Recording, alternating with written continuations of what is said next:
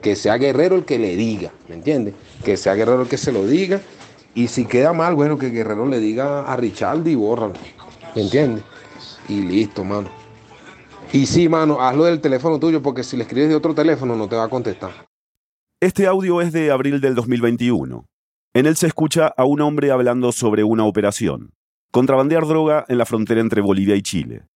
Dice que no se puede tomar ninguna decisión sin el consentimiento de un hombre que está a más de 5.000 kilómetros de distancia de Chile.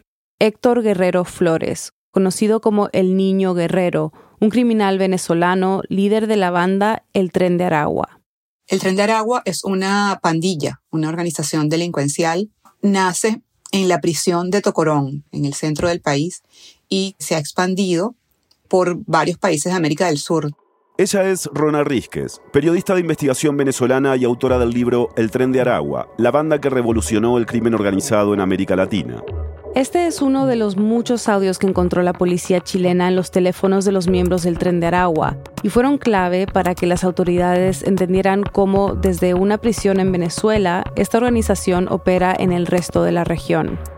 Estos mensajes eran en muchos casos comunicaciones con la prisión de Tocorón y con el niño guerrero, o se hacía referencia al niño guerrero, o se especificaba que el niño guerrero tenía que aprobar X o Y transacción, que el niño guerrero tenía que dar el visto bueno, que había que consultar al niño guerrero, etc. Pero esto es solo una pieza del rompecabezas. Rona estuvo investigando el tren de Aragua durante años. Habló con víctimas, policías y los mismos perpetradores fuera y dentro de Venezuela. Yo creo que estas historias se tienen que conocer, se tienen que saber, porque no es la historia simplemente de un grupo armado más, es la historia de un grupo armado en un país y es la historia de ese país, es la historia de la violencia y del crimen organizado en este momento en América Latina que está abarcando toda la región. Y que algunos países sudamericanos están usando como una excusa para estigmatizar y criminalizar a los migrantes.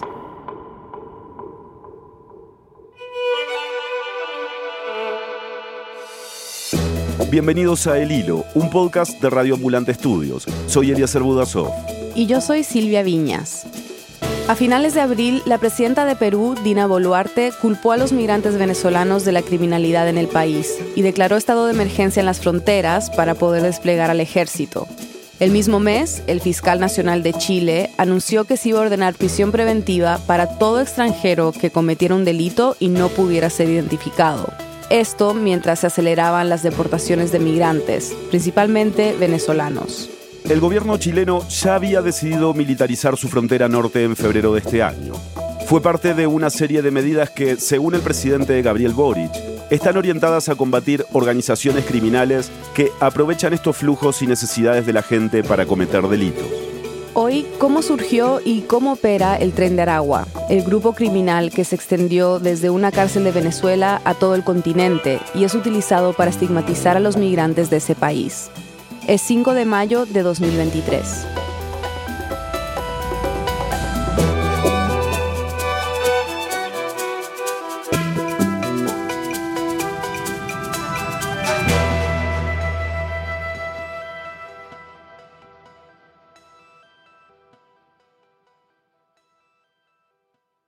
Rona empezó a investigar el tren de Aragua hace aproximadamente tres años, cuando estaba haciendo un reportaje sobre béisbol. Y cuando comienzo a hacer el reportaje de investigación empieza a surgir el hecho de que el tren de Aragua estaba involucrado en las firmas de los venezolanos que luego van a jugar a grandes ligas. ¿Cómo hacían las firmas? ¿Como en los, en los contratos que se hacían de los jugadores? En las negociaciones, sí.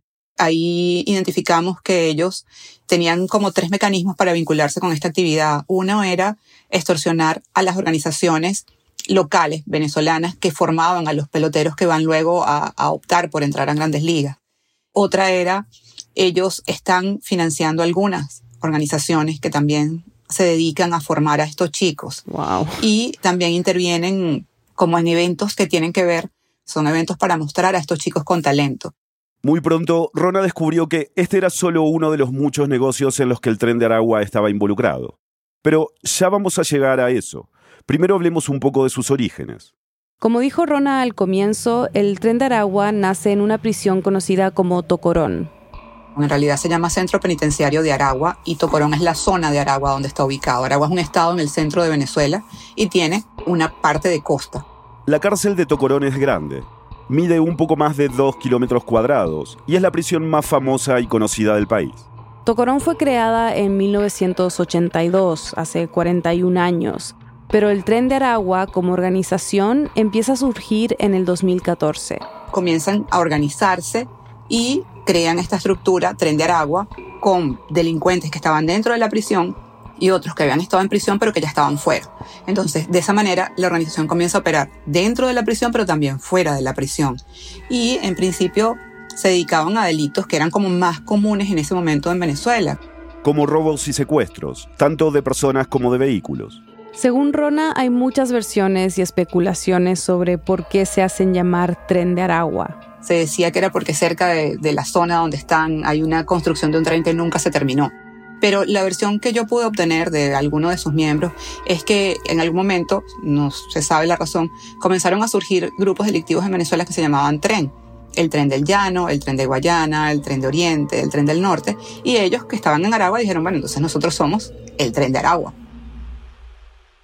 ¿Y cómo es esta prisión eh, de Tocorón? Es una prisión que tiene cosas como muy llamativas. No es una prisión convencional. El Observatorio Venezolano de Prisiones analizó 31 de las 53 prisiones en Venezuela y descubrió que 8 de ellas no son controladas por el Estado sino por los mismos presos. Y Tocorón es una de esas cárceles.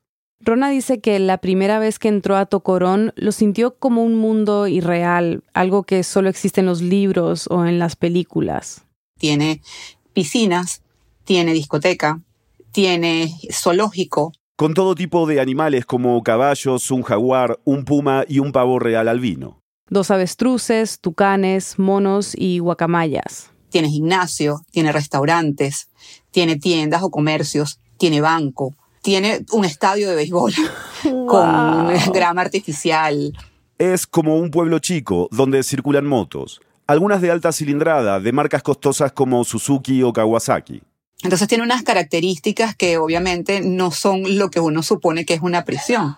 Y eso es algo que ha llamado la atención, nos llamó la atención a nosotros y luego ha llamado la atención de las personas que han conocido la existencia de esta cárcel, obviamente.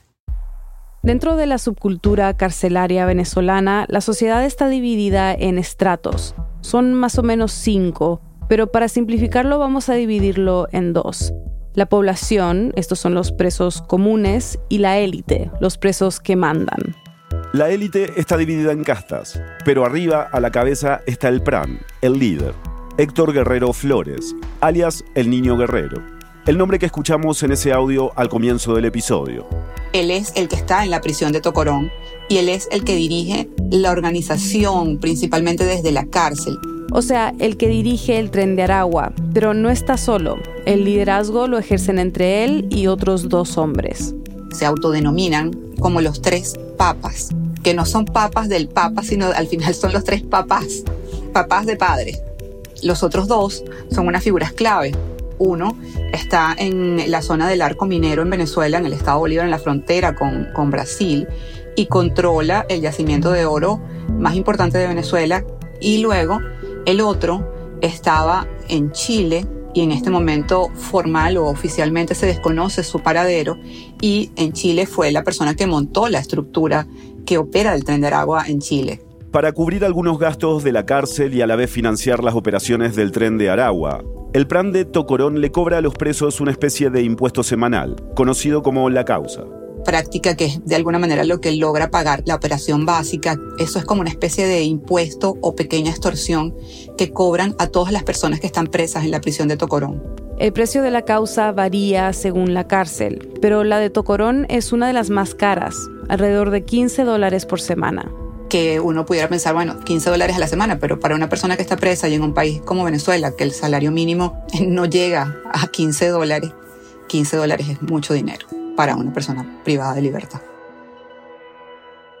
Pero la extorsión no es algo que pasa solo dentro de la cárcel.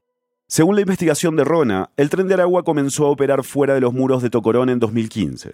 Primero extorsionando a las empresas cercanas y luego tomando el control de pequeños territorios. Empezaron en San Vicente, una pequeña ciudad cercana a la cárcel. Ahí terminaron ejerciendo el rol de autoridad y hasta resolviendo los problemas de la comunidad. Y como en San Vicente tuvieron tanto éxito, esto lo replicaron en otros pueblos. Luego en otros estados de Venezuela, hasta extender su operación a 13 de los 24 estados del país. Pero Rona nos explicó que no hay un dato exacto de cuántas personas son parte del tren de Aragua. En la cárcel de Tocorón calcula que serán unos 2.000 hombres, pero como ya hemos mencionado, están fuera del país también. Es muy llamativo porque en algún momento Chile dijo que habían identificado a 100 miembros del tren de Aragua en Chile. Sin embargo, han detenido a muchísimas personas y aún la operación se mantiene. En Perú han detenido 60 y la operación sigue existiendo, entonces debe ser mucha gente. Después de la pausa, ¿cómo el tren de Aragua ha logrado expandirse por el resto de América del Sur? Ya volvemos. Cada semana nos esforzamos por hacer periodismo de calidad, profundo y riguroso. Encontrar las mejores fuentes para entender las noticias más importantes de América Latina requiere horas de investigación y llamadas de un equipo pequeño pero comprometido. Si valoras lo que hacemos, te invito a que nos apoyes con una donación. Es el momento perfecto para hacerlo si lo has estado considerando. Y es muy simple. Ve a elilo.audio barra donar y haz una contribución. Todo monto suma. De nuevo, elilo.audio barra donar. Muchas gracias. Estamos de vuelta en el hilo. Rona nos explicó que la expansión internacional del tren de Aragua es, en parte, una consecuencia más de la crisis económica en Venezuela. Eso causó un empobrecimiento general de la población. La gente ganaba menos, había poco que robar y prácticamente nadie a quien extorsionar. Esto generó, como dijimos antes, una migración interna. Los miembros de esta banda fueron en busca de negocios más rentables, como la minería de oro, y luego algunos se fueron del país. En los últimos años hemos estado escuchando que los nombran, ¿no? En los noticieros de América del Sur. El tren de Aragua, que ahora se encuentra justamente en la capital, en el corazón de Colombia. La temida organización criminal internacional, el tren de Aragua. Pertenecían al tren de Aragua y lo que es peor, ahora operaban en Chile. Pero ¿cuándo fue la primera vez que se hizo pública la expansión extranjera, digamos, del tren de Aragua? La expansión extranjera del tren de Aragua se hizo pública en 2018 con la detención de una persona que era conocida por el alias del Catire en Perú. Edison Agustín Ibarria, alias El Catire, de la organización criminal El Tren de Aragua, permanecen detenidos en la carceleta de la Fiscalía del Cono Norte. Allí comenzó a nombrarse el Tren de Aragua fuera de Venezuela. Luego hubo información también de presencia del Tren de Aragua en Brasil, donde las autoridades han identificado vínculos entre el Tren de Aragua y el PCC, primer comando de la capital, que es la organización criminal más importante de Brasil. En 2020, el Ministerio Público del Estado Roraima, al norte de Brasil y que comparte frontera con Venezuela, advirtió que más de 700 venezolanos prestaban servicios al PCC en este estado. Y luego comenzó ya a hablarse del tren de Aragua en Ecuador y en Colombia países donde hay una operación visible. Ahí empezaron operando en la frontera. Luego se expandieron a otras ciudades del país. Según las autoridades colombianas, desde 2021 el tren de Aragua se disputa con otras bandas locales el control del negocio de la droga en Bogotá. Sin embargo, también hay indicios de que tienen presencia, por ejemplo, en Panamá y en Bolivia, donde tienen que operar para poder moverse hacia Chile, por ejemplo. Hablemos de Chile porque decías que uno de esos tres líderes había estado ahí. ¿Qué se sabe sobre su operación allá?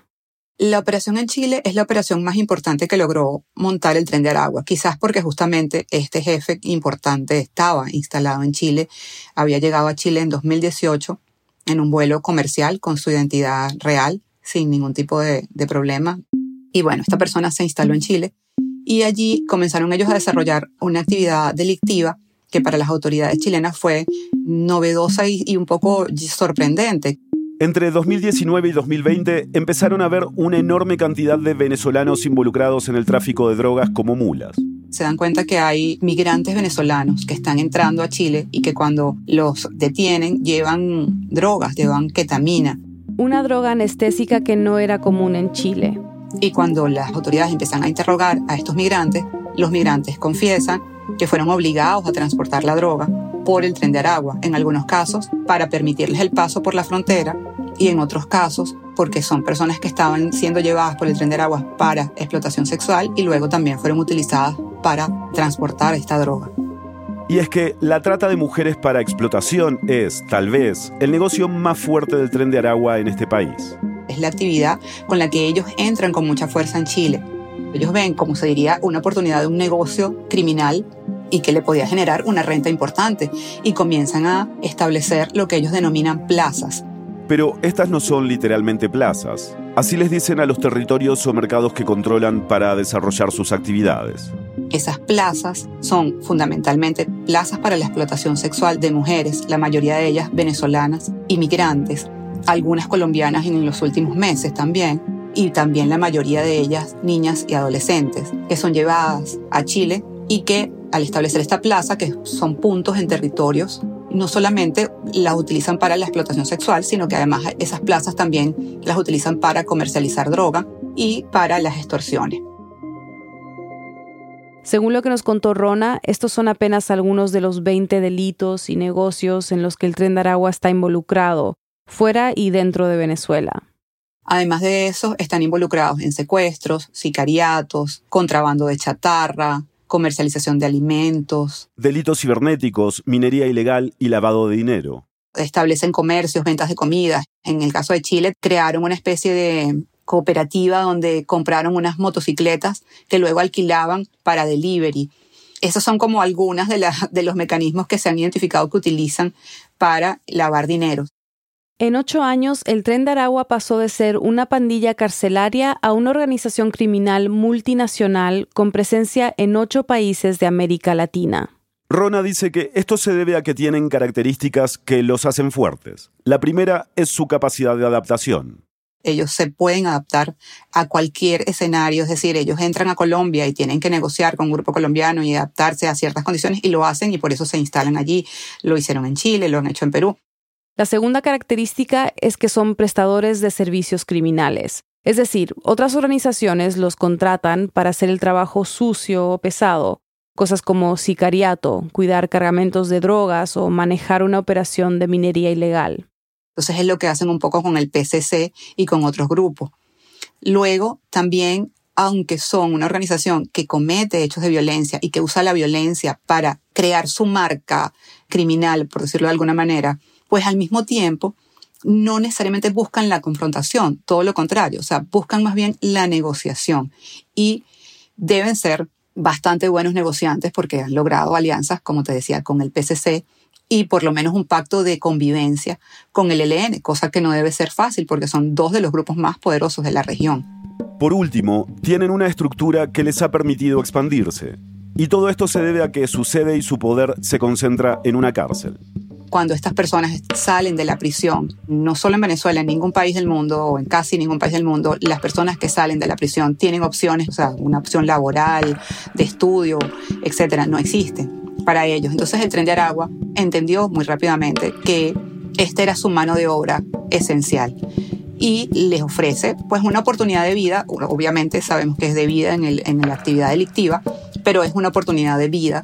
Y bueno, muchas de estas personas terminan involucrándose o aceptando pertenecer o trabajar para la organización porque bueno, quizás no tienen otra opción o, o, quizás es lo que consideran que pueden hacer en el momento. Y eso eso significa que es una mano de obra que está allí permanente porque las personas en las prisiones siempre hay gente y en las prisiones siempre hay gente que va a salir y que no tiene a dónde ir. Hemos visto mucha xenofobia en contra de migrantes venezolanos en Perú, en Chile. Con el paso del tiempo, muchos venezolanos han denunciado haber sido víctimas de expresiones xenófobas por parte de ciudadanos peruanos. Yo no tenía un trabajo allá. Es que en Ecuador los actos de xenofobia atemorizan a los refugiados migrantes. En Chile, un grupo importante de migrantes venezolanos fueron atacados bastante violentamente por manifestantes anti-inmigraciones. Y me imagino que no ayuda que se sepa cada vez más sobre una organización que viene de Venezuela como esta. Es importante dejar claro que los migrantes venezolanos son las primeras víctimas del tren de Aragua. O sea, cuando tú eres un migrante venezolano que va a pasar de una frontera a otra, El tren de Aragua puede que deje pasar a un migrante ecuatoriano, peruano, pero a un migrante venezolano no lo va a dejar pasar si no le paga. Los migrantes venezolanos fueron las primeras víctimas en cuanto al tráfico de migrantes, son los primeros explotados en la trata y además también son los primeros extorsionados por parte de la organización. Entonces es importante que eso quede claro. Yo creo que es una forma que están utilizando muchos gobiernos para justificar medidas, a mi modo de ver, inadecuadas para controlar o manejar la migración. En marzo, la ministra del Interior de Chile dijo que hay más de 20.000 venezolanos a la espera de expulsión. Hasta el momento ningún retorno se había podido concretar porque Venezuela no recibe vuelos contratados para devolverlos. Es por eso que el Servicio Nacional de Migraciones contrató de urgencia una aerolínea venezolana para expulsar a un primer grupo de 60 migrantes de ese país. Estas expulsiones son parte de nuevas medidas de seguridad que está tomando Chile para combatir el crimen organizado, como contamos al comienzo del episodio. Y Perú ya ha desplegado militares para controlar la migración después de que la presidenta Boluarte declarase la frontera en estado de emergencia la semana pasada. Boluarte, como decíamos al comienzo, responsabilizó a migrantes venezolanos y haitianos por el aumento de la delincuencia en el país, pero no presentó pruebas no da un solo número, no da una sola cifra, no da un solo dato que diga qué porcentaje de venezolanos están en las prisiones peruanas o qué porcentaje de venezolanos están involucrados en delitos o qué porcentaje de estos venezolanos las autoridades peruanas han identificado que son miembros del Tren de Aragua. O sea, lo que quiero decir es que hay un problema que es un problema mayor y es el problema del crimen organizado. Y el crimen organizado es una cosa que es distinta a la migración. Entonces yo creo que es muy peligroso lo que están haciendo los gobiernos y creo que deberían efectivamente trabajar en función de entender y adaptar las políticas migratorias a la realidad de este momento. Rona, tú has mencionado que tu libro sobre el tren de Aragua es un retrato de Venezuela. ¿A qué te refieres con esto? Para el libro, yo entré a la prisión de Tocorón. Y cuando entré a la prisión de Tocorón, una de las cosas que más me impactó es que yo esperaba conseguir una especie de club privado con todo eso que sabemos que hay, la piscina, el, zoológico, la discoteca, etc. Y efectivamente eso estaba allí. Pero a medida que fue caminando por la prisión, Rona vio que no todo era así. Vio hombres famélicos, con la ropa sucia, rota, basura, sitios que estaban en condiciones inhabitables. Entonces empecé a, a, pensar en que, oye, pero es que esto es un poco lo que veo en mi país, o sea, esta gran diferencia social, o sea, un grupo que controla, que tiene el poder, mientras el resto de la población no tiene acceso a, ni siquiera a, los alimentos. Entonces, esto se parece al país, o sea, esto es una muestra pequeña del país.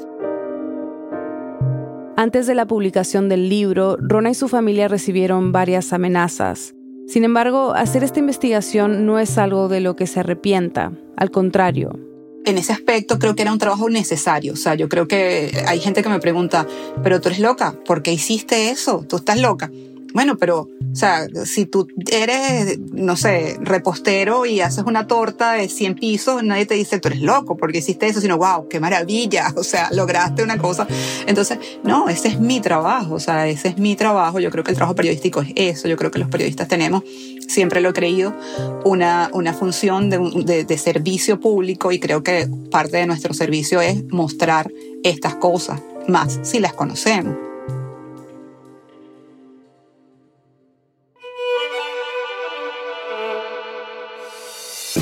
Este episodio fue producido por Mariana Zúñiga y editado por Eliezer y por mí. Bruno Celsa hizo el fact-checking. La mezcla, el diseño de sonido y la música son de Elías González. El resto del equipo de El Hilo incluye a Daniela Cruzat, Nausica Palomeque, Denis Márquez, Samantha Proaño, Paola Leán, Laura Rojas Aponte, Juan David Naranjo Navarro, Esa Liliana Ulloa y Camilo Jiménez Santofimio. Daniel Alarcón es nuestro director editorial. Carolina Guerrero es la CEO de Radio Ambulante Studios. Nuestro tema musical lo compuso Pauchi Sasaki. El Hilo es un podcast de Radio Ambulante Studios. Si valoras el periodismo independiente y riguroso sobre América Latina, te invitamos a unirte a nuestras membresías. Al donar, estarás contribuyendo directamente a que el Hilo siga reportando sobre nuestra región. Visita elhilo.audio barra apóyanos. También puedes seguirnos en redes sociales, recomendar nuestros episodios y suscribirte a nuestro boletín de correo. Gracias por escuchar.